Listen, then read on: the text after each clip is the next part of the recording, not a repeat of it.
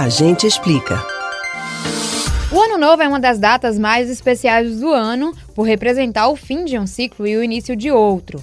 Não é à toa que muitas pessoas usam a data para fazer pedidos, planos e até simpatias para que o novo ano seja bom.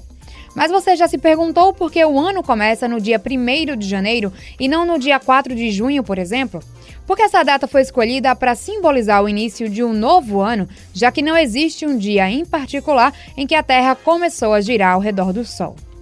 Bom, a ideia de usar o dia 1 de janeiro foi de Júlio César, o imperador romano, cerca de 50 anos antes do nascimento de Jesus. Foi convencionado que no novo calendário, o dia 1 de janeiro seria o primeiro dia do ano, porque era o dia em que os oficiais romanos eleitos tomavam posse dos cargos. Na Europa medieval, as comemorações de passagem de ano foram consideradas pagãs.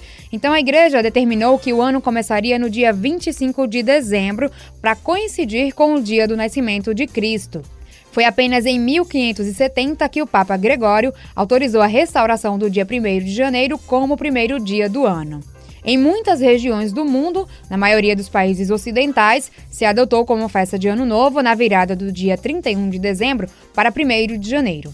Mas mesmo com a popularização do calendário que usamos no Ocidente, algumas culturas ainda usam datas em março e setembro, por exemplo, para marcar o início dos anos. O Ano Novo Chinês é comemorado em uma data variável entre os meses de fevereiro e março do nosso calendário gregoriano. Na Índia, o Ano Novo já foi comemorado em novembro. No caso dos judeus, entre outros, o mês em que se festeja o Ano Novo não é necessariamente o mesmo em que começa oficialmente o calendário. O que mostra que os povos levam em consideração como passagem de ano é um fenômeno cultural relativamente independente das definições oficiais ou dos ajustes astronômicos que possam existir por trás delas. Ou seja, de um ponto de vista histórico, virar o ano no dia 1 de janeiro é algo relativamente novo. Nos Estados Unidos, por exemplo, é uma prática de menos de 300 anos, porque no final das contas, a data em que o calendário se renova é arbitrária e qualquer momento poderia ser estipulado para tal.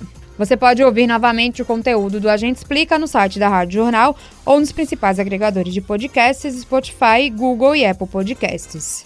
Camila Brandão para o Rádio Livre.